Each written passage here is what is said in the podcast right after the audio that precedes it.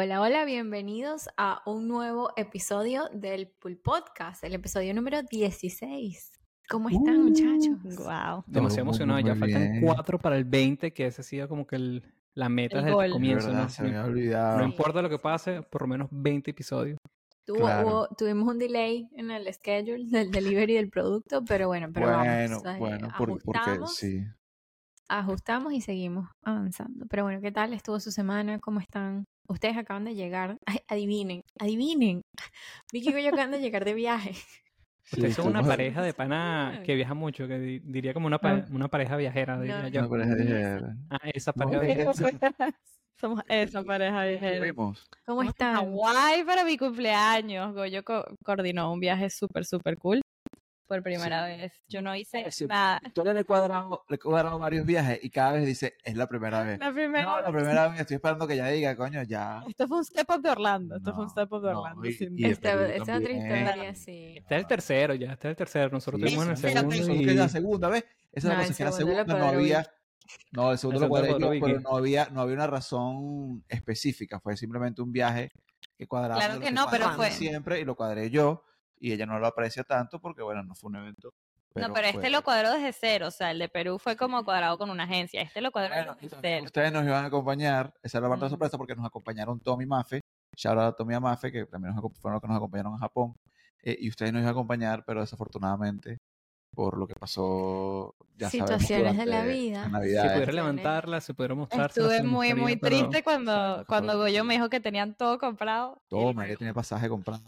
Teníamos O sea, yo el día, todo. literal cancelé el pasaje el día antes, porque yo no había querido cancelar el pasaje porque yo decía como Sí. que, bueno, o sea, si de pana Luisa como que se siente bien un y, y vemos como que va progresando, como que yo tenía esperanza hasta el último día, yo como que, Sí. pero Yo, yo No. al final le decía a mis que- amigos, al final como que bueno, Luisa no pudo ir y fue como, bueno, chimbísimo, pero fue como que bueno, tenemos el espacio, tipo, tenemos que cuadrar a ver quién viene.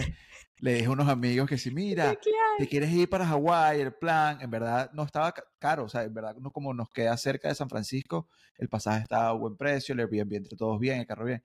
Y yo les cuadro el viaje y me dicen, no, buenísimo, sí. Yo le digo, me dicen, ¿cuándo? Eso era casi el sábado. Yo le digo, mañana. este miércoles. Y me dicen, ¿tú eres loco? Entonces mi padre me dice sí, hijo, yo, ¿tú eres loco? Y bueno, se nos va muy bien. Traté de vendérselo como cuatro o cinco, no funcionó. Pero bueno, volvimos. Perdí la volvimos. esperanza, porque yo dije, ¿cómo Luis Daniela va a la arena en muletas?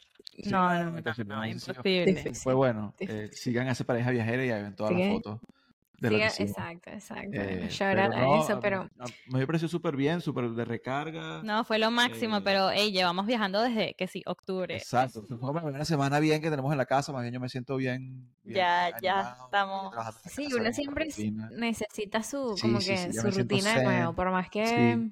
Sí. Hoy es viernes, este fin Total, de semana total. Victoria y yo tenemos trabajo que hacer de, de comienzo de año que no hemos hecho, que hablamos un poco de los episodios pasados. Eh, Nice. Así que nice, ese trabajo lo vamos a hacer este fin. Sí, para nosotros el 2024 está empezando este fin de semana. Sí, exactamente. Válido, todavía estamos en enero. Válido, válido, Exactamente. válido. Pero bueno, bueno. muchachos, el tema... mm, Sí, sí. Ah, ok. Chicos, bueno, vamos a ponernos al día lo que vinimos. Em, el tema de hoy viene de la mano de muchas noticias que probablemente ustedes estén viendo en los medios, ¿no? Que no es una noticia nueva, no es algo nuevo del año de 2024, es algo que viene sucediendo con mucha más atención mediática, yo creo que desde el 2020, ¿no? Desde la pandemia, que es algo que estamos viendo año tras año eh, en un volumen más alto a veces, pero se trata de los layoffs o despidos masivos. Entonces, hoy queremos conversar un poquitico de cómo es esta táctica empresarial, porque eso es una táctica empresarial, esto no es que eh, un día eh, un CEO se despertó y dijo, los voy a votar a todos. Esto es una táctica empresarial que Esperaría, ¿no? Aunque hay unos por ahí que yo creo que No, capaz. Cuestionable, cuestionable. Pero es una táctica empresarial, ¿no? Entonces como que hablar más o menos de qué se está viendo hoy en día en el mercado, ¿no? Cuáles son las tendencias alrededor de este tema, cuál es la historia detrás, ¿no? De, de esta táctica a través de los años y algunas tácticas que pudiésemos implementar eh, para estar preparados ante un evento como este en nuestros trabajos. Porque lo primero que, Sí, va, es que lo primero que voy a decir. Sí. Pero lo primero que voy a decir para abrir el episodio es que nadie es indispensable, nadie es, o sea, ninguna empresa, ninguna corporación. Pase lo que pase, eres sustituible. Desafortunadamente pase lo que pase, eres sustituible. Y si, votaron a Steve Jobs de, Apple cuando... Imagínate uno que está empezando. yo literalmente, una historia súper, súper chimba, pero literalmente yo llevaba en la compañía un año, año y medio. No, mentira, ya llevaba como dos, tres años. Y un chamo que llevaba empezando dos, tres meses, desafortunadamente tuvo un accidente, ¿sabes? Falleció, no apareció más el chamo. Obviamente fue como que, mira, ¿qué pasó? No tuvo un accidente, pero a las dos semanas, ¿sabes cuando mandan esos anuncios de announcements de esta persona eh, va a empezar en este nuevo rol? A las dos semanas empezó alguien nuevo. A las dos semanas. Me explico, a las dos semanas empezó alguien nuevo que que es crudo, demasiado crudo, pero al final, como que mi reflexión fue como que al final del día, pasa lo que pase. O sea, uno de repente no llevas dos meses, pero llevas cinco años en el trabajo, estás enfocando demasiado. Pasa cualquier cosa, alguien necesita hacer ese trabajo y van a conseguir a alguien más y, y lo va a hacer. Total, total, total. Y mm, yo creo que, bueno, podemos comenzar como que hablando de qué está pasando hoy en día, porque eh, vemos noticias de todas estas compañías que están votando, que están haciendo. Entonces, a lo mejor, Luisa, nos puedes dar como que un poquito de background, que sé que tú estás muy invested en el tema. Eh, todo tu thread de, de Twitter X es, es, acerca del tema porque les cuento que todo el día lo escucho hablando del tema. Entonces, eh, Luisa, no sé si nos quieres dar como un recap de cuáles son las tendencias eh, y las métricas del mercado hoy en día. No, lo que pasa es que sí, estoy un poco preocupado de lo que está pasando porque, y bueno, como sabe, el año pasado fue súper duro. Todo lo que, lo que pasó, eh, fueron afectados como 400 mil trabajos dentro de la industria. O sea, hay una página que se llama layoff.fyi donde pueden... De industria, perdón, de la industria de la tecnología. De tecnología nada más. Nada más. Entonces imagínate, en, en total, total fueron, fueron, fueron muchos más. Y eh, ya uno a final del año ya estaba viendo como que no, bueno, estamos... A salvo. Tenemos como que la esperanza que esto se iba a acabar y estamos viendo como que la luz al final del túnel ya tranquilos, pero creo que no, fue, una, fue un error porque van dos semanas de, del año 2024 y ya han habido más de 10.000 despidos hasta el momento. Despidos y, y han anunciado que van a seguir despidiendo. Notablemente como Duolingo, que está votando 10% de su contratista, eh, Twitch, Va, está, reducirá 35% de su fuerza laboral. Google y Amazon también anunciaron que vienen cientos y cientos de, de, despidos, entonces se ve, se ve, se ve dura la cosa. Y bueno, esto es el, el producto de todo lo que pasó el 2020, ¿no? O sea, el 2020 con la, con la pandemia, esa eh, estamos pasando ahorita con una recesión porque eh, o sea, en todas las recesiones pasa, pasa esto, ¿no? La, el rate de desempleo sube demasiado, pero lo que es notable es que de todas las recesiones estaba buscando y esta es la más alta de todas. O sea, si comparamos porque... O sea, la que más alta, la que más, la que, más desempleo ha tenido. Ha generado, la que más sí, no, rate de, de, de, desempleo. Porque, por ejemplo, o sea, de los seis que han habido hasta ahora, la recesión de 2007-2009 The Great Depression fue de 10%. La recesión de 2001 con el boom de, el bubble de, de .com. .com fue de nada más 6.3% y la, la recesión del, del, de los 80 fue de 10.8. ¿Saben cuánto es la, el porcentaje de ahorita? 12. 14.8.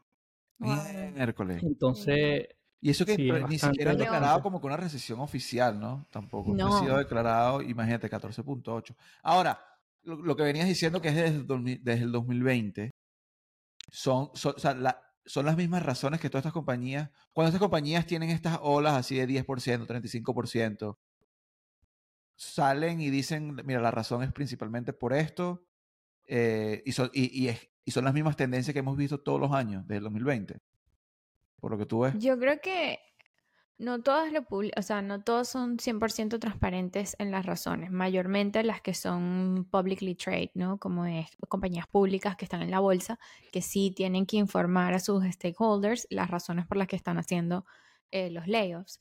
Em, yo creo que hay razones em, similares, pero al mismo tiempo muy diferentes, ¿no? Porque yo, por lo menos, tuve la, no sé si, si la, la, la oportunidad o, o la mala suerte, ¿no? De que en el 2020 fui parte como que de equipos donde se tuvieron que tomar esas decisiones porque eh, en parte era eh, por la pandemia. Eh, por la pandemia, por ajustes de, de budget, por situaciones que se estaban desarrollando en ese momento. Em, y, pude ver prácticamente como dicen, como dicen en inglés, how the sausage is made, ¿no? Este, como, como en español, en, venezolano, como hacen el diablito, prácticamente.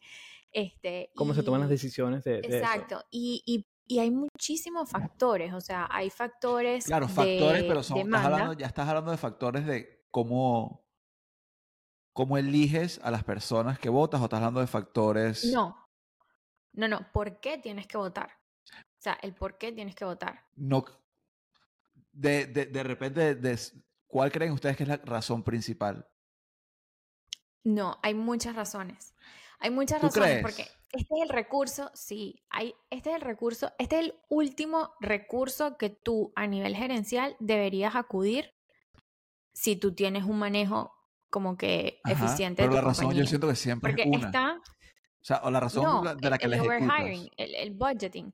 Ajá, exacto, como que, por lo menos, eh, después, en el 2020 hubo un incremento de demanda. Un incremento de demanda, no se daban abasto, eh, vino la ola del resignation era, ¿no? Donde todo el mundo comenzó a buscar trabajos, estaban contratando por los miles, hubo este escándalo de Meta, que Meta contrató muchísima más gente de la que necesitaba simplemente para retirar el talento de mercado. O sea, está el overhiring, ¿no? Que es la sobrecontratación, que después cuando ya se estabiliza la demanda, te das cuenta de que no necesitabas, le pasó a Zoom, le pasó a Pelotón, le pasó a muchísima gente, que te das cuenta que ya no necesitas, ya no, tu, tu, demanda no es igual y tienes que regular los recursos que tiene la compañía. Está esa. Pero también están otras situaciones como la de Duolingo, que está haciendo, tomando esa acción de layoffs porque simplemente hay eficiencias eh, que se están implementando, como la utilización de la inteligencia artificial generativa, que, mm. sorry, pero ya no necesito gente y ya puedo hacer esto de una manera más claro, efectiva. Eso es lo que, estaba, lo que iba a decir. Pues, o sea, por lo menos en el 2023, mayor, o sea, mayormente casi todas eran por eso, era por eh, todo, lo que, todo lo que ella, ella describió y que fue producto del de, de la pandemia, ¿no?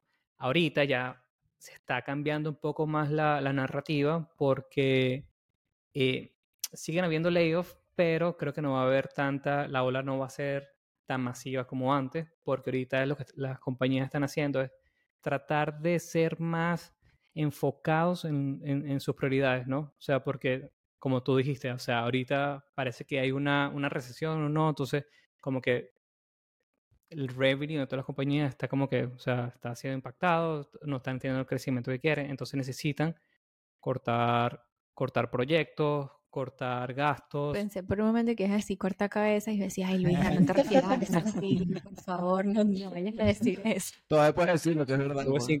Yo tengo una pregunta que no, no sé si, si saben la respuesta o no, pero ¿por qué creen que en verdad como que el overhiring que después como que causa que, ajá, que hayan como que layoffs? ¿Por qué creen que afectó tanto al como que la industria de tecnología y no que si las de consumer goods o otras compañías? Tipo, ¿por qué las de tecnología son las que hicieron el bulk de overhiring que después como que vino la ola de tantos despidos, porque las compañías que estaban, que, eran de consumer goods que estaban un poco más estables, como que sí, sí se les afectó Al, como que el área financiera, la, el, el, área, el área financiera, las consulting, como que hay muchas que sí fueron afectadas fuera del, del, del mundo de tecnología, pero siento que estaban de una manera u otra attached a, a esas compañías que, que, estaban teniendo el overhiring. Claro, Yo... Yo creo que principalmente el, el incremento en demanda, el, eh, la cuarentena como o tal. Sea, la demanda, cuando dice demanda es que, o sea, estábamos todos encerrados, solamente podíamos usar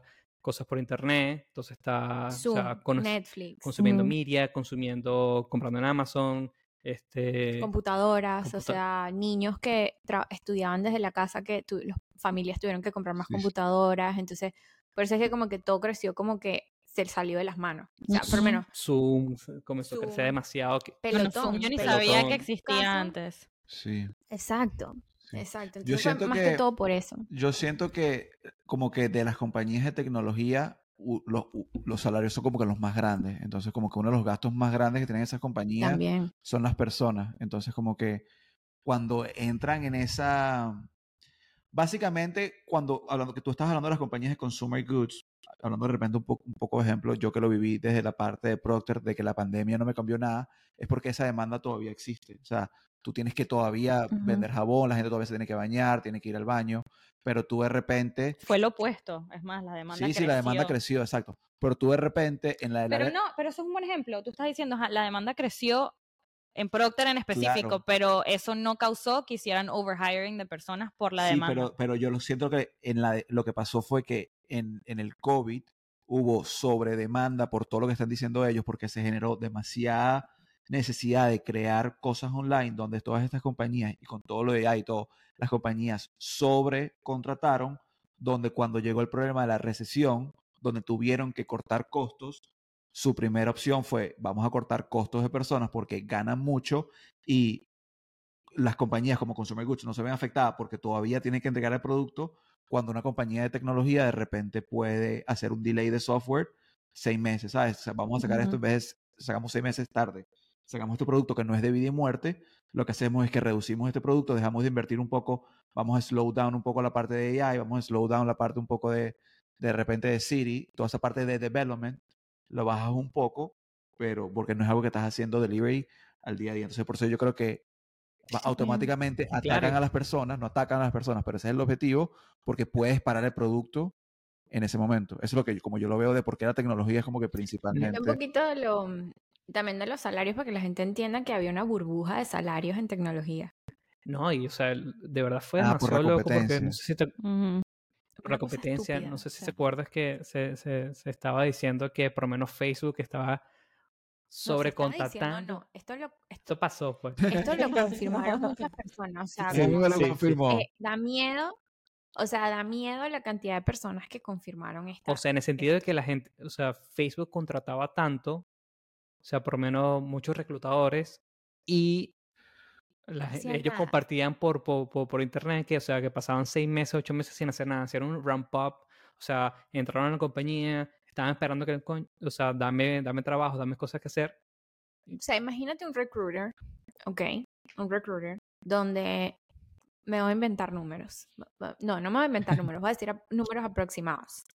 Que a lo mejor un base pay, un, un, un pago base, que es el cash que gana un recruiter con experiencia, probablemente, dependiendo del estado, esté alrededor de los 100 120, 130 mil dólares en tecnología. Voy a ponerlo así, a lo mejor es menos.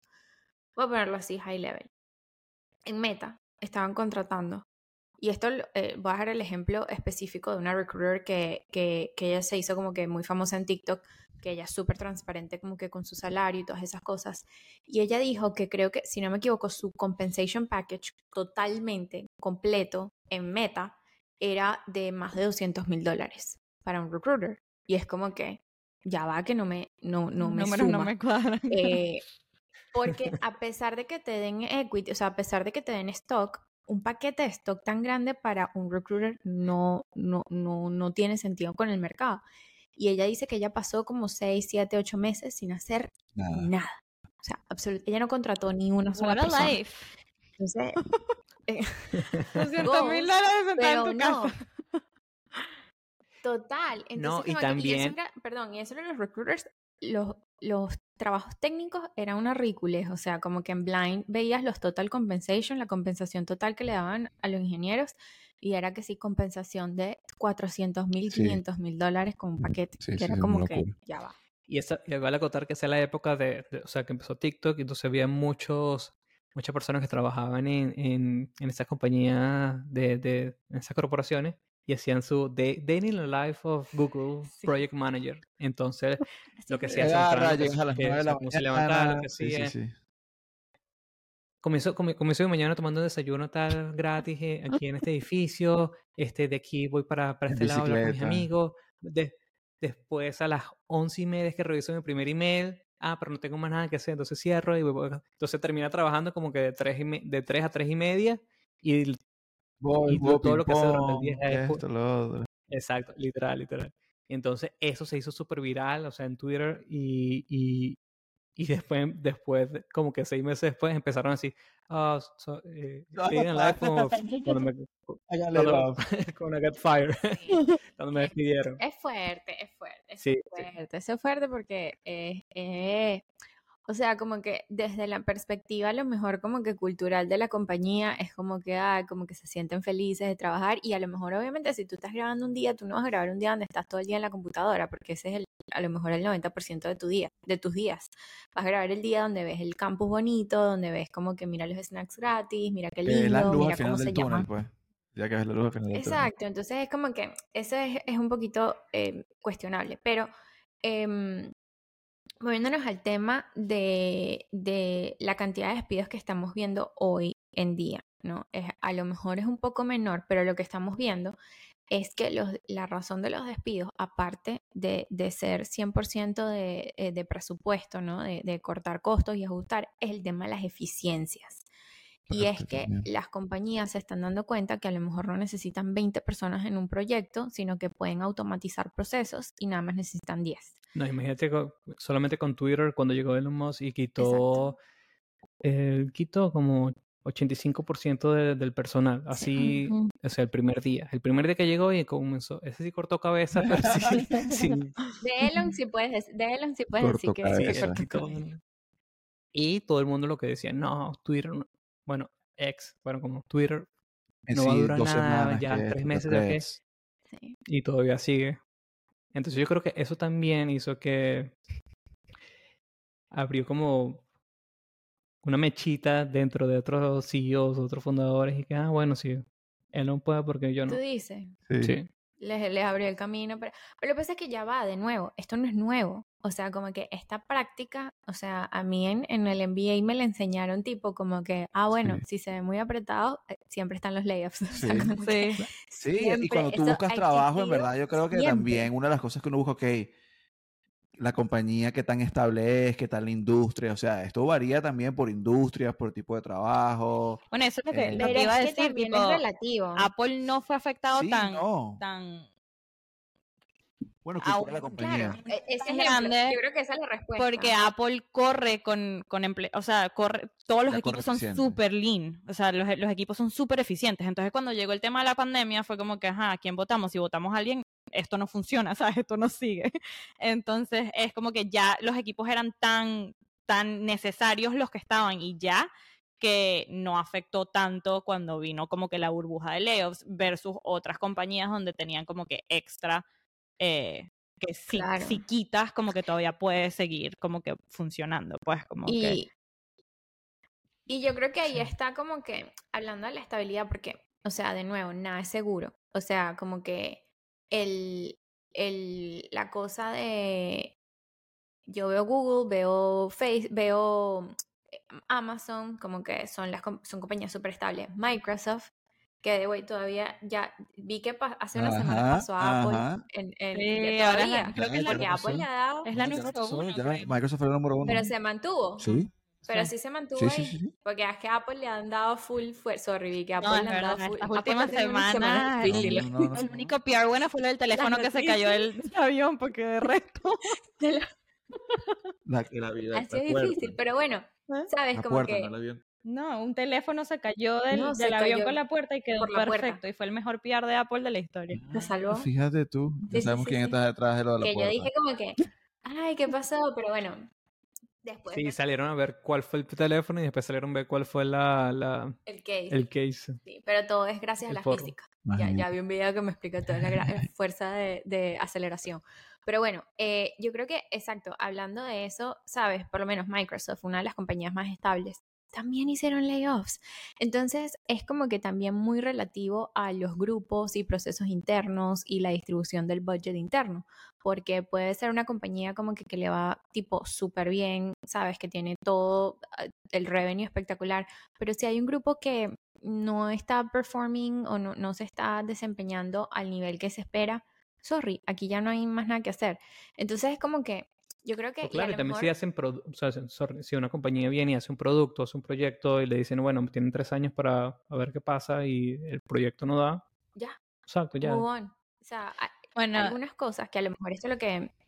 No, que iba a decir que eso me recuerda, eso me recuerda que cuando yo estaba haciendo mi pasantía, mi pasantía en Boeing, en el lado de manufactura, o sea, Boeing como tal, la compañía era súper estable en términos, o sea, cuando te metías a buscar como que en términos de como que de, de que tanto hacen los layoffs, y esto es antes de pandemia, o sea, esto es mucho antes de pandemia, eh, es súper estable, pero en el lado de manufactura como tal, no, y como que leías demasiados comentarios que votaban un gentío, y es porque cada vez que iban a sacar un avión nuevo, o sea, si iban a sacar el 767, contrataban un pocotón de ingenieros para hacer el, el diseño, esto, no sé qué broma, y ya cuando el avión estaba en producción, que ya era como que nada, hacer operación día a día, ya no necesitabas a la gente y votaban al 50-60%. Bueno, no sé si. ¿Y eran empleados de Boeing 100%? Eran empleados de Boeing 100%, ingenieros, o sea, como yo estaba ahí en ese momento. Pues, no, no. Y porque me recuerdo que cuando yo estaba haciendo mi pasantía y, estaba teniendo las conversaciones a ver si volvía full time o no, no sé qué, me hablaba con mucha gente y me decían, bueno, manufactura es el área que es como más es como más difícil de quedarte si entras porque, porque va a depender mucho como que de, de qué estamos lanzando cuándo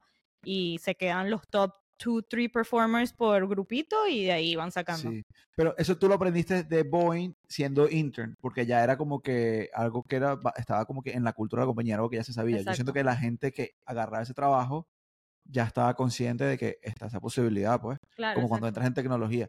Yo nunca, nunca, nunca, nunca en mis siete años he sentido así como que, wow. No, Procter, la estabilidad de Procter para que te voten es... ¿Sabes? Para nada, también por el tipo de, mercado y el tipo de industria, pero... Sí. No, el job security es una de las cosas más, altas ahí. Sí, yo creo que los layoffs en tecnología, y es más, tú hablas que esto a lo mejor es algo que a lo que podemos transicionar, es la manera en que se hacen los layoffs, ¿no? Porque hemos visto en los últimos años ¿Cómo se toman esas decisiones? que mucha gente se entera. No, exacto. Y bueno, las decisiones, yo quiero darle, pasa esto es controversial, como que yo también quiero darle crédito al liderazgo cuando se hacen estas decisiones, porque no, estas decisiones no son fáciles. Y esas decisiones no las toman ellos, siento yo también. O sea, yo también siento que es mucha admiración porque yo siento que es el líder del líder. O sea, al final del viene, viene el CEO. Ah, y el CEO dice, mira, eh, tenemos que agarrar productividad del 15%, porque el CEO sacó el número de que eso le iba a dar eh, el, margen, que necesitaba. Era el 15%. Y él agarra y le dice a los heads, 15% ustedes decían, y ustedes ven cuál es el mensaje, cómo distribuyen ese 15%. Esa es la gente que después tiene que Exacto, exacto. O sea, este es el último recurso y hay muchas maneras en las que eso se puede evitar, ¿no?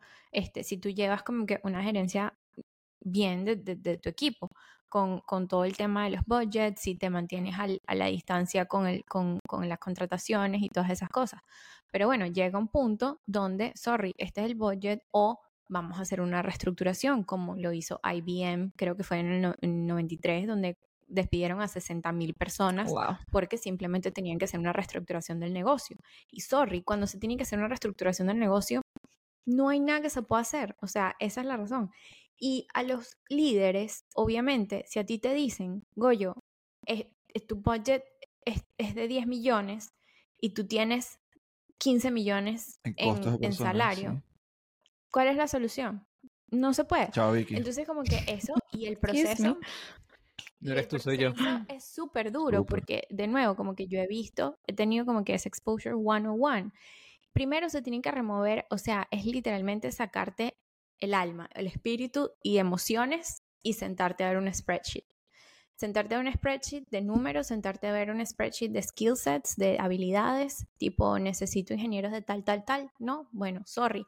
Y literalmente borrarte de tu mente el nombre, la cara de esa persona. Y también los costos, pues, también. Exacto, Por eso, o sea, como que el salario, Pero, pero tú para tomar esa decisión, pero a lo mejor algo que la gente no, a lo mejor no piensa, es que tú para tomar esa decisión no es que voy a cortar 10.000 personas, ah, pero ¿quiénes son esas 10.000 personas? Entonces son skill sets que no necesito, ah, entonces a lo mejor no necesito. Ahí llega performance también, exactamente. Ahí agarrará. Hay gente que, hay jefes que le dirán, mira, tienes que cortar a 3 de 10 y ellos dirán, coño, qué chimo porque tendrán superstars. Pero habrá algunos que dirán, que mira, yo te consigo tres rapidito. y estarán, y estarán contentos con, ¿me explico? Sí, sí, Porque todo depende también, del performance, son muchas cosas que al final es, es, un filtro muy grande porque eso también después pasa por HR para ver bueno, que este tipo también manteniendo los niveles de diversidad, que no esté tipo de repente... A ti te ha tocado votar gente. No siempre. Claro, pero debería. No siempre. Pero debería. ¿Sabes? Si tú estás agarrando y dices, mira, tenemos a 10 personas, hay que votar a 5 y tú tienes 5 hombres, 5 mujeres y votas a 5 mujeres, tipo, tiene que haber un proceso de revisión donde diga, ok, mira, no pueden ser las 5 mujeres. Me explico. De, repente, bueno, debería haber un, sistema de, revisión de esa manera. Debería, debería. De recursos. Ahí es donde yo veo que recursos humanos se debería involucrar, porque ya el proceso de, mira, de elegir quiénes son. No, en performance. Pero es que recursos humanos no está metido en el performance del día a día. Ajá, pero si, las cinco mujeres son las que son más pagadas y tres son. Yo sabía y que las tres, bueno, tres que son o sea, no se van a votar porque no, no, no, no, ahí no, no, el, no vamos a votar a alguien porque es latino. Claro, no, el HR, porque, pero el HR, el HR lo que hace es que flag, flags those things out. HR dice, mira, epa, esto. Y viene el equipo y dice, bueno, pero es que la decisión no es por eso, la decisión es porque esto de salario, esto, o sea, tú tienes una razón específica. Pero si hay una manera que, que en, el, en el mundo de hoy en día tú necesitas un equipo como de Charlie Legal que te proteja de cualquier cosa que pueda venir de cuando tú vas a tener un layoff masivo. Un claro, puede ser un potencial. Todo eso viene por potencial Cuando vienen layoffs masivos de esta forma, o sea, lo menos que se ve es la inclusión. Pero sí se hacen listos. ¿Tú no crees que llegó, llegó Elon, llegó Elon a Twitter, agarró y dijo, voy a votar al 50% ah, y votó y, y, votó a toda la diversidad y dejó solo puros blancos americanos? Votó a todo el mundo y se dejó solo grupos blancos americanos. No creo. Pero, ¿tú no crees que ese grupo que salió puede hacer un, un suit junto, un lawsuit junto a Twitter por discriminación y todo eso? Sí podría. Es que eso pasó, eso, pasó. Él votó los equipos de inclusión, él votó a todos los equipos no, de... no, no, no, no, a las personas de diversidad, solo los equipos que, ajá, a lo mejor en ese momento no eran necesarios para seguir a Twitter. Exacto. Yo, pongo, y, pongo los recursos que yo quiera. Pero yo he visto, yo he visto hasta, o sea, que lo he experimentado yo, que han votado que si solamente a... Pero no des detalles, pero sí, sí, en ese momento... ya María le está empezando a subir. Me, dio... exacto, no sé qué, no sé qué puedo decir, pero... Ya va, me dio, me dio, el Vicky, me dio el Vicky, está hablando de Apple y Daniel está hablando de... Mira. No estoy, no estoy, y también no, estaba diciendo que era yo, pues. yo puedo decir porque lo experimenté. si no era tú, ¿quién era un Olvídenlo. no. Mira, escúchame, escúchame estos procesos sí se deberían tener en, consideración. Cuando se hacen eh, despidos masivos, obviamente los nombres, los skill sets, los, todo eso lo tiene que revisar el equipo legal y lo tiene que revisar el equipo de recursos humanos porque lo que comenta Goyo, protegernos de, un, de, un, de una demanda potencial. Ahora, ¿qué es lo que ellos revisan? Que de verdad, si esas personas que tú estás votando, las estás votando por las razones que se eh, acordaron para hacer los despidos. Nada más un double check, porque como puede haber ese, ese escenario de que las están votando por esas razones, también puedes tener un manager que sea misógeno y dice como que esta es mi oportunidad, salí de esa gente. Eso puede pasar y em, estoy siempre siendo segura que hay casos donde ha pasado y han tenido que echar eso para atrás. Pero si tu gente de diversidad, y ojo, nosotros estamos hablando aquí y todos nosotros somos los tokens de diversidad de... No, no siempre, porque al final no también trae un valor donde no siempre tienes que ser el token de diversidad. No, claro, pero al final del día somos un número, o sea, al final del día somos el, la mujer más en el grupo, el latino más en el grupo, ¿sabes? Como que siendo realistas desde esa perspectiva, sí. Pero yo creo que algo como que también para que cubramos ese tema es la manera en que se comunican estas decisiones, que creo que es donde viene el efecto a la persona que está siendo despedida, ¿no? Porque hemos visto, por lo menos en Intel, este, y esto es algo que se conoce, eh, cuando eh, ellos han hecho eh, despidos masivos gigantes, donde sí es como que, mira, te estoy diciendo hoy y ya hoy te sales de la puerta y chao. Obviamente lo han hecho de una manera más eficiente que eso. Pero eh, con el último, eh, el CEO de ahorita, este, cuando él entra y se da cuenta que en esta ola de despidos masivos que se tienen que hacer y no sé qué el año pasado, él sí dice algo como que si esto se va a hacer, esto se tiene que hacer con dignidad y con respeto. Y parte de eso es que abren lo que ellos le dicen un pool, como una piscina de, de despidos, donde tú tienes la oportunidad de por dos meses, buscar un trabajo en otro equipo de Intel. Entonces es como que la redistribución de los empleados. Entonces te dan como dos meses, si caes en esa, chévere.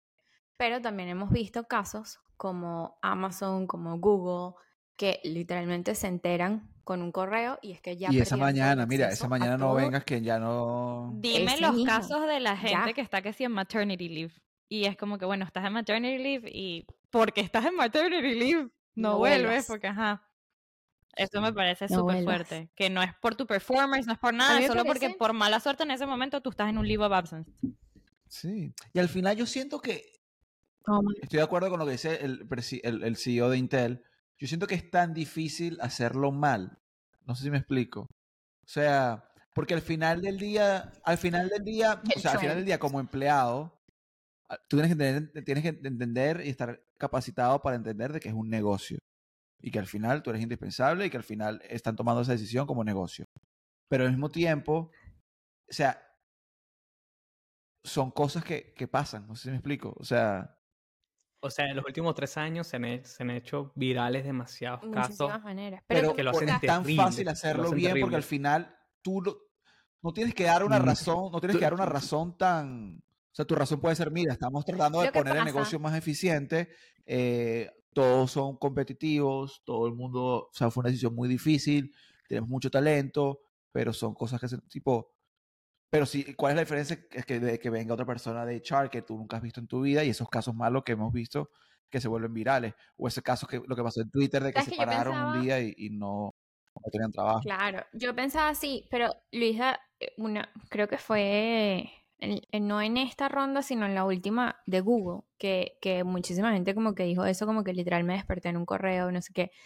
Y yo le decía eso a Luisa, yo como que, cónchale, qué tan difícil puede ser que el manager les diga o el jefe les diga, no sé qué más. Y él me explicó algo también, un componente importante que es el componente de seguridad. No sé si quieres explicar eso, como Daniel, el componente de seguridad sobre... de por qué se hacen esas decisiones así. Ah, no, claro, o sea, porque los seres humanos tú no sabes cómo van a Reaccionar. eh, en, cuando pasan así esas, esas cosas difíciles, pues. Entonces se han visto casos que personas que le dicen ahorita, mira, este, disculpa, no eres tú, soy, soy yo, pero tienes que irte este viernes. Entonces tiene tres días para recoger tus Sí, cosas. sí, sí, sí, Entonces agarra claro. esos tres días. Y haces cosas malas. Desastre. Pero yo creo Sí, que también lo puedes hacer, o sea, puedes hacer, puedes hacerlo. Lo que pasa que con lo, yo siento que con lo que está pasando hoy en día es que es, es- tanto el volumen que es difícil hacerlo bien porque es como que es demasiada gente, como que siento que como que si ah, volvemos antes de COVID cuando era algo más como que one-off, ¿sabes? Porque la compañía le está yendo mal o X o Y razón, que es como que menos gente, como que puedes hacerte cargo de la parte de seguridad, como que tú de todas maneras le puedes quitar el Sí, acceso a la persona y exacto. todo, pero de todas maneras el manager puede tener una conversación con la persona y decirle, mira, estas son las razones, disculpa, no sé qué, no", y, y de todas maneras no tienes acceso. Entonces ahí como que estás agar- aga- como que agarrándote las dos partes. Pero hoy en día siento que es tanta gente que cómo se van a No, poner... pero es que ni siquiera digo de repente que tengas la conversación one on one, pero mi punto es, por ejemplo, el caso que se hizo viral de la muchacha donde le dijeron de que era por performance, el caso que está explicando María, de que era por performance, pero al final no era por performance, nunca tuvieron Sí, bueno, de que era char. O sea, si vas a tener un esfuerzo, Desastre. estás haciendo un esfuerzo para hacerlo mal. Sí, sí, Es claro. mi punto, me explico. Porque no tienes que mentirle, decir que es por performance, porque de repente no necesitas, no, no necesitas dar esos detalles para darle el layoff, simplemente es por otras, otras razones. Sí. ¿Me explico? O de repente Claro. que tengas, al- si vas a tener a alguien Y- en el tiempo, da Eso al tiene manager. que- mucho que ver con tu leadership. Puedes Estoy de acuerdo en el acceso. que no sabe cómo manejar esas situaciones, un leadership donde hay personas más secas que otras, hay personas que no ven pulpo, em, que, que lo pueden manejar Pero bueno, yo distinto. creo que- O puede ser, hay, pasaron muchos casos donde votaron a gente de alto nivel, entonces tus managers se va Sí. y le toca a uno que jamás ha hablado contigo, ha hablado contigo una vez cada seis meses, obviamente no es personal, obviamente no es personal porque votaron a tres cabezas Sí, arriba. Sí. Cuando tienen que hacer cambios de leadership, por ejemplo, en plantas, en plantas de, bueno, en plantas donde tienen, donde van a cerrar las plantas. Aquí ahora ya- en plantas donde van a cerrar plantas y eso normalmente cambian el plan manager y ponen un plan manager para la transición de cerrar porque normalmente tienes que tipo you need to start ramping down, dejar trabajo, hacer tipo, para que haya un poco de gente que no llevas ahí tres años y conoces las historias, las familias, de toda esta gente. Claro, lo haces Entonces, entonces, estratégicamente. Te cambian a- también a esos e- ejecutivos, a pesar de que son los que más ganan, o sea, aparte de que son los que más ganan, entonces también votar a uno de ellos es votar a 10 de los de abajo, aparte, te- si ellos tienen que votar después, te remueve el... el cargo de conciencia. Claro, Que tú no tendrías claro, ningún problema claro. Pero bueno, ¿saben qué? Hoy le preguntamos. ¿Tú estás escuchándolo a Es él? que podríamos, Y que yo no, y que ¿Qué yo no tuviera ningún cargo de conciencia. No, pero bueno, porque es una persona dura, una persona Ay, que yo siento que tienes la capacidad suficiente Solo porque no me gusta ir a almorzar con la Bueno, gente. pero antes, de- antes de tocar la pregunta, creo que deberíamos también hablar que quizás hay mucha gente que no sabe, o sea, claro, te despiden mañana, pero ¿cuál es el proceso de despido? O sea, ¿qué te ofrecen? ¿Cómo son los paquetes de... Pero sabes que eso no es, o sea, eso es varía de estado a Ujú. estado. Y de Y de compañía a compañía compañía. a compañía. Y También, la, también de requerimientos legales, porque usualmente dan algo que no sé cómo se dice en español, pero el paquete de severance, severanza, Eso se llama tu, liqui- tu liquidez, ¿no? Em, Te liquidan, pues, básicamente. liquidación, tu liquidación. liquidación. Has liquidado, papá. yo dualingo contigo. Dúo, no es Dúa, es Dua Lipa y es Duolingo. Ah, Dua Lipa Duolipa. y Duolingo son amiguitos Ah. de TikTok, pero no fuera. Lo dije así porque estaba haciendo el video, el video de esta semana y Pero, pero bueno, ya nos quedan Sí, pocos sí, sí. minutos, pero ajá, eh, eh, esto eh, muchas veces, o sea, muchas veces es que te despiden dependiendo de la compañía y dependiendo de tu tiempo en la compañía, te dan tienes tu contrato, liquidación. no tienes contrato. A veces no tienes contrato y mira, chao, muchas Sí, sí, sí, gracias, bye bye. No, y, y muchos estados lo requieren, aquí en Estados Unidos muchos de los estados lo requieren por ley. No, porque por lo menos, mira, Netflix, ellos en su contrato dicen que, o sea, por, por eso ellos pagan tanto, ¿no? Porque ellos, si el día de mañana sienten que no, no la estás dando, te pueden votar mañana sin ninguna explicación y sin ningún paquete, Te sin ningún liquidan, nada, pues. pues. Pero hay otra compañía. A veces te dan opciones Hay también. yo, que sí. yo he tenido eh, eh, ejemplos que conozco que les han dicho como que, mira, o tú renuncias y te damos tal paquete, o te votamos y no tienes esto o no tienes lo otro. O sea, a veces te dan como que opciones de tú elegir como que por cuál ruta me voy. Sí, yo siento que los, son más como beneficios de Estado, creo yo. más También si, te, si te que- votan tienes beneficios del gobierno como tal, Sí, ¿no? más que. O sea, pero yo digo que. Depende si Yo creo que si me votan a mí mañana si no me dan nada. o no. O sea, yo no siento que tengo nada. es- No, no creo que Procter sea así. Sí, yo creo que no Procter No, sí sí debe- No, porque ¿Cómo Hay beneficios, Porque claro, tu seguro médico te lo Bueno, claro, todo extienden. tipo de cosas, pero, pero no es que cosas. tres meses mi salario para. A ti te ha tocado, a ti te ha tocado sí, yo creo que. California lo requiere. A ti te ha tocado despedir personas, Sí, pero por performance. obviamente por performance, pero a e- les ha tocado que si un paquete de liquidez o... No, nada. Ok, pero son technicians versus... No, yo creo que es porque simplemente tú, si, si tienes problemas de performance, si te votan, no te pueden dar liquidez. Bueno, ¿verdad?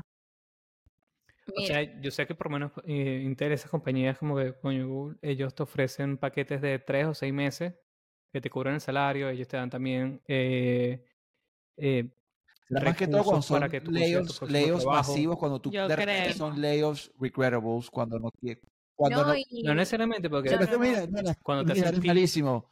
Te vamos a votar, pero mira, aquí está para que te cuide los próximos tres meses, seis meses. ¿Sí? sí, sí, Sí, lo hacen, sí lo te lo hacen, juro sí. que hay- sí, sí pasa. En- te lo hacen. Por eso es que muchas veces Por las compañías también. no deciden no votar a la gente, sí, que deciden no votar a la gente, sino que la gente, o sea, hay casos en compañías donde prefiero no votarte, Pero sino hacerte la vida contrato, o sea, imposible para que tú renuncies Sí, para sí, no claro. Tener. un contrato. No, es parte de tu contrato cuando firmas. Hay contrato y hay sin Ah. Yo no contrato. contrato, o sea, no sé, usted, Bueno, yo nunca Por firmé eso un te contrato digo. con- Yo tampoco firmo un yo contrato. tampoco firmé Bueno. contrato.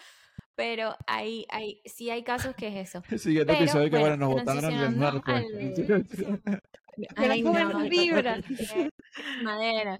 Pero bueno, pero bueno, eso, esta pregunta, ¿ok? Porque nos hicieron una pregunta en el Instagram de Pulpo. Es una pregunta de verdad, no una pregunta que nosotros mismos nos mandamos. Una pregunta de verdad. Eh, que dice, que ahí transicionamos al siguiente punto, que dice, pregunta grupal. ¿Qué harían ustedes si les pasa, qué harían si les pasara a ustedes? Tipo, ¿tienen un plan B? Entonces ahí a lo mejor inícianos en la respuesta de cómo prepararnos. Y, y ahorita hablamos en qué haríamos si nos pasara. Listo, Goyo me mantiene. Claro, claro. este, Vicky, que es mi oportunidad. sueño hecho realidad. Sueño hecho realidad.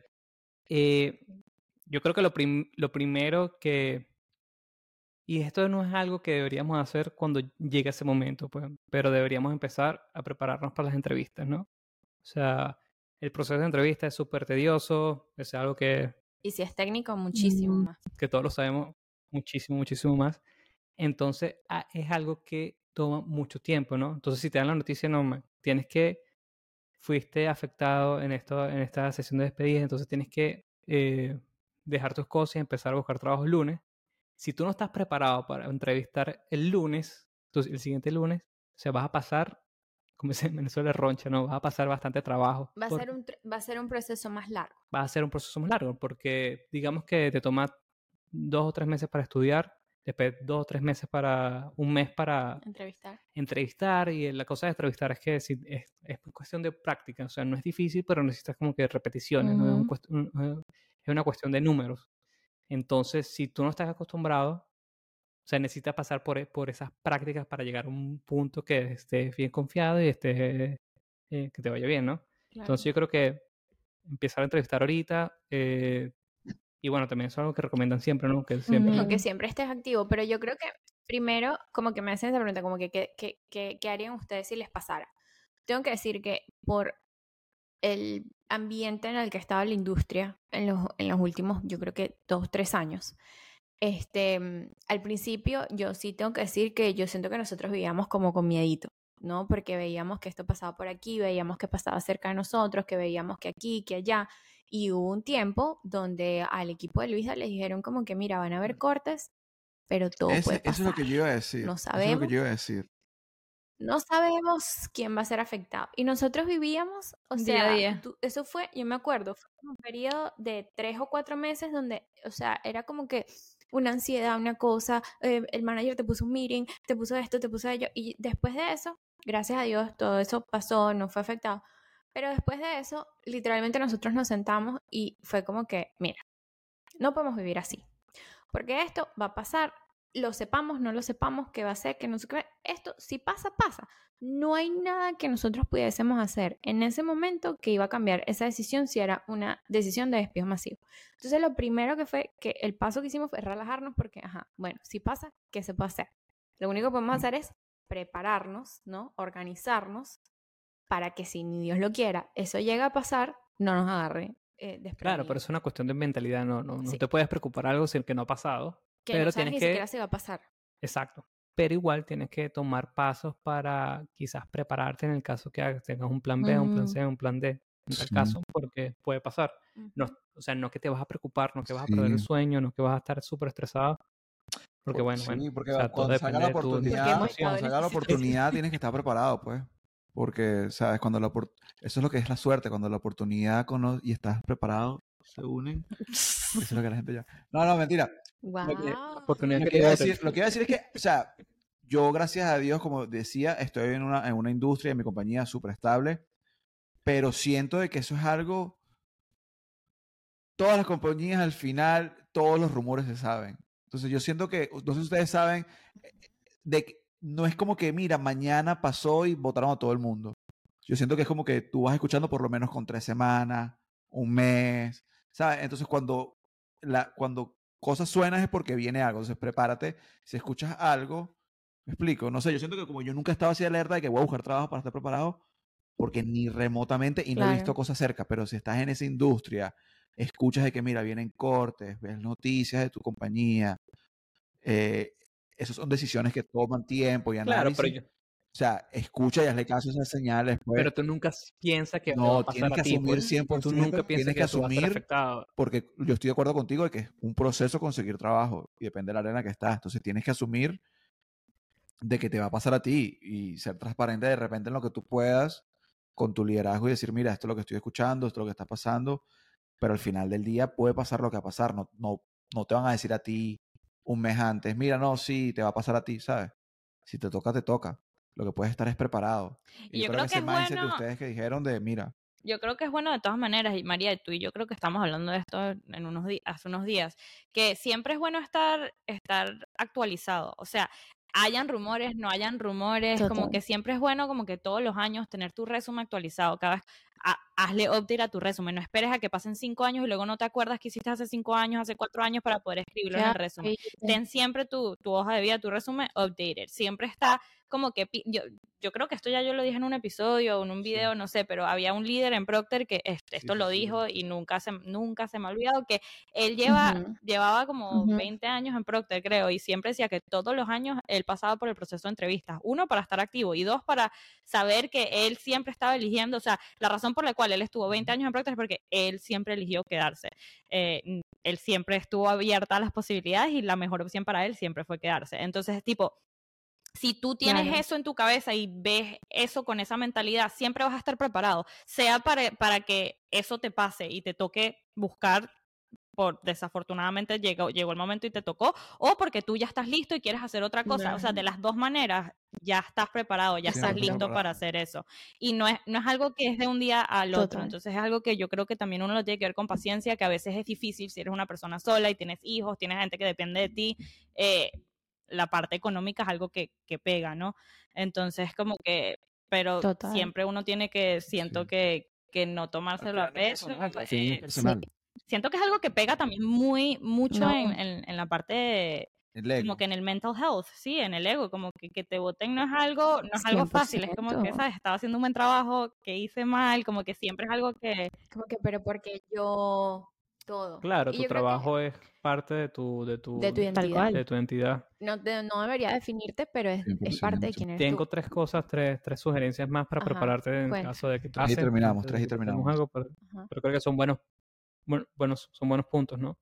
Uno es que, lo otro es que tengas un fondo de, de, emergencia. O sea, siempre es recomendable tener un fondo de emergencia por si, por, por si acaso, pero deberías tener un fondo de, de tres a seis meses porque igual, si tu compañía no, o no ofrece eso... La liquidación. E, e, eso, eso, esos paquetes de liquidación, igual es bueno tener más tiempo, ¿no? Porque ahorita el mercado está demasiado difícil. O sea, yo todavía conozco gente de que fue afectada a mitad de año y todavía están buscando trabajo. O, o sea, el mercado está súper difícil. Entonces, entre, todo el tiempo que tengas es, es oro, ¿no?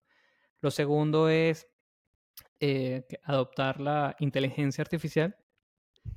Porque, sí, o sea, como tú, como tú dijiste, Duolingo está votando. Duolingo está votando 10% de, de sus contratistas. Es por eso, porque en vez de utilizar los contratistas para crear contenido para su aplicación, lo va a hacer a través de la inteligencia artificial. Obviamente, como que la idea es como que van a crear el contenido y, y, otro, y otros contratistas van a validar el contenido que, que crea, ¿no? pero igual esas 10% que creo el contenido se, se va para afuera. Entonces tratar de, o sea, es, eh es, una nueva habilidad que se tiene que Es una, o sea, es súper nuevo. Eso tiene menos, de, o sea, como seis meses que empezó a, salir todas esas aplicaciones. O sea, el desarrollo ha sido demasiado rápido y la verdad es muy difícil predecir que cómo se va a ver todo en un año, cinco años y menos en diez años. Entonces, trata de, lo que yo recomendaría es trata de tú aprender todo lo que puedas de inteligencia artificial, ve cómo eso se aplica en tu trabajo, ve en las áreas que tú puedes como que automatizar tu trabajo, automatizar las cosas que haces, ve dónde las cosas que, o sea, y si tú puedes ver que tu rol puede ser fácilmente afectado por inteligencia artificial, ve cómo tú puedes como que ¿Tú sabes exacto, que adaptarte. A me dijeron, comercial. A mí me dijeron Adopta inteligencia artificial. Este, este episodio fue patrocinado por ChatGPT, por OpenAI. No, sabes que a mí una vez me dijeron como que una de las cosas más inteligentes que tú puedes hacer en tu rol es, eh, si, si, trabajas con procesos y eficiencias, es em, que tú mismo puedas crear la solución para reemplazar tu rol y tu trabajo. Que tu trabajo sea tan eficiente que ya a ti no te necesiten para hacer ese trabajo. Que es una Coño, de las literalmente yo escuché totalmente lo distinto, algo distinto, que decían que hicieras el proceso tan ineficiente que te necesiten para hacerlo. ese, ese, pensamiento, ese pensamiento parece que lo sacaste de, Office y es súper retrógrado. Obviamente la gente dice como que no, eso es seguridad, job security, no sé qué, y es como que no, si tú eres innovador, si tú eres eficiente, si tú estás dándole eficiencia, beneficios, no sé qué, ese es el crecimiento profesional más grande que tú puedas tener y las contribuciones más valiosas que tú le puedes dar. Entonces como que siempre me decían, cuando yo era asistente, eh, me decían como que la mayor, el mayor número de actividades que tú puedas automatizar, que tú puedas hacer streamlining, que puedas hacer más eficiente, más rápido tú vas a crecer. Literalmente, o sea, como que obviamente eh, parte de, muchísima parte del, rol de asistente es, irreemplazable porque literal necesita un, humano ahí. Pero, pero muchísimas de las otros, de las otras actividades que yo hacía era como que ya, ya no, no se necesita. No, y se han visto, se han hecho eh, foros en, en, Reddit demasiado virales porque la, muchas personas lo que hacían es automatizar su trabajo, pero para ellos decían, no, esto me está costando demasiado, tal. Ah, pero Entonces, todo el, para trabajar menos. Exacto, todo el día se la pasaban haciendo, bueno, viendo Netflix, eh, yendo al gimnasio, haciendo cosas. pero el trabajo en sí, todo está tan automatizado que lo hacían en cinco minutos. Pues es como que... Hay gente que contrataba gente en Fiverr para que les hicieran el trabajo y no trabajaban. Hay gente que se abusa. Pero bueno, eso podemos hablar en otro episodio porque hay demasiadas cosas que pueden... Pero bueno, lo último importante que creo que estábamos, que, estábamos conversando, que es súper importante, ¿no? Y yo creo que esto también va de la mano con el financial literacy o como, ¿cómo se dice? Literatura, no, este, como, como el alfabetismo, pero de la financiera, El conocimiento financiero, inteligencia financiera, conocimiento financiero, ¿no? Que mucha gente como que, o sea, trust me, yo he hablado con personas que son súper brillantes y entonces después como que me dicen que, es un stock. Es como que ya va, vamos, ya va. Yo me está lanzando a mí en este episodio con todo. Mira, a ti como que te quieren dar leído. Yo lo acepto, yo lo acepto. ¿Me va a mantener? No, no, pero o sea, también como que educarse como que en ese aspecto de que si vas a tener un fondo de emergencia, como que busca la manera en que lo puedas maximizar ah, eh, eh, lo, lo, más posible, ¿no? Este, que son estas cuentas de, de, de, high rendimiento. de alto rendimiento, de intereses, si quieres hacer inversiones en la bolsa, si tienes esa oportunidad, si tienes un Roth IRA, un 401k, que actually inviertas ese dinero. He visto demasiados TikToks de la gente como que me abrí un 401k y ahorré el dinero. Lo que no sabía era que tenía que invertirlo y nunca lo invertí, nunca creció. Y es como que, fuck. Pero bueno, eso como que como táctica final, ¿no? Como que educarse, eh, todo eso. Y para todas estas, todo, todo, todo este contenido, el señor aquí Luis Daniel nos hizo un artículo en su blog, que si no lo han visitado es ldf.blog y les vamos a dejar el link. Eh, donde él tiene links y esas cositas para que vayan y se eduquen. Pero bueno, muchachos, este comentario final es eh, un mensaje para esas personas que a lo mejor se sienten ansiosas por toda la ola de noticias que están viendo en este momento, que se sienten amenazadas por la inteligencia artificial que les va a quitar el trabajo. Dos palabras que tengan para, para esas personas. Yo diría que no tengan miedo. A... No, yo diría que. Felices. No, hacer no. ser feliz. No, a probar, a probar cosas nuevas. A veces como que uno se cierra y como que quiere siempre estar como que en el mismo círculo en el que siempre ha estado y a veces el, la clave es buscar algo distinto, algo nuevo, que es lo que te va a abrir distintas puertas. A, veces lo que uno piensa que es lo peor que te puede pasar puede ser lo mejor y, y ves después unos años atrás y dices, wow, ese punto en mi vida fue monumental para donde estoy hoy en día. Entonces, siento que todo lo malo viene con algo bueno apegado, así que tengan fe que algo bueno viene. Y que estén preparados, que cuando la, oportunidad se presenta, eh, van a estar ahí, pues, porque, o sea, al final no se lo tomen personal, porque al final del día que no les afecte tanto el ego, porque uno yo siento que cuando pasan ese tipo de cosas es como que, bueno, no me va a contratar o eso, pero hoy en día es tan común y muchas compañías lo hacen, de que simplemente ve, busca tu network, eh, es parte, de, busca tu network y, comienza tu nuevo, nueva ruta. Sí, a veces hay que dar un paso atrás, que eso me ha pasado a mí, ya yo creo que lo he contado aquí, a veces hay que dar un paso atrás. Demasiado de acuerdo con Victoria de que al final salen unas oportunidades increíbles que tú dices, wow, si no me hubiesen votado, nunca hubiese, nunca hubiese llegado esa oportunidad. Nunca hubiese tomado esa decisión. Sí, creo que era, creo que usted ha dicho muchas cosas bastante buenas que creo que lo único que tengo que decir es como que añadir lo que dijo Victoria, porque creo que fue Steve Jobs que dijo que es muy mm. difícil ver como que el es muy... di- es- o sea, para que todo tenga sentido tienes que ver el pasado porque ahí sí es como que conecta los puntos, ¿no? O sea, es muy difícil como conectar los puntos para hacia adelante. Algo así dijo. Sí, yo creo Sí. que a lo mejor no lo dijo No lo dije bastante bien. No lo tenía preparado, pero lo importante es que... Daniel, digo bueno, hay que ver por la digo ventana para ver los puntos, porque si vas en la puerta, No, no pero. Yo sé que la gente en este momento debería escuchar. La gente que tiene miedo a ser yo, vaya a escuchar a Steve Jobs. No, pero- algo que dijo. Algunos puntos. e- ese fue el, ese, ese fue el discurso que dijo en Stanford, no sé, en el... Vamos, va bien. 2000. pero él lo estaba diciendo era porque él en, en el college fue y tomó una clase de tipografía que no sé por qué la tomó, o sea, era porque le interesó, le- la- eh, o sea, quería aprender sobre eso, pero si no hubiese tomado esa clase, las computadoras, por esa clase fue que las él le puso typography, Le cambió o los sea, las fonts a las letras, pues, básicamente. en la, en, en- el, exacto, la Mac, Sí, sí. no, no, no se llamaba la Mac, pero la computadora de Apple Bueno, fue, no está tan fuera, mira, fue la, prime- fue la Sí, con primera varios computadora fonts. que tuvo esa opción y fue mira, exacto. Jobs destacó la importancia de conectar los puntos en la vida, incluso cuando no sabes cómo esos puntos se Ah, entonces conectarán los en el puntos que futuro. estaba diciendo iba, No puedes conectar los puntos. Este, Dijo Jobs. Solo puedes conectarlos hacia atrás mirando hacia el pasado. Eso fue lo que dije. Eso fue lo que dije. Mira, no lo que- dijiste que con hubo- convicción. sí, claro, tiene que ser más convicción. Tú hubiese tú hubiese Claro, dicho, mira, No dijo pam, pam, pam, pam, y yo digo, Job dijo eso.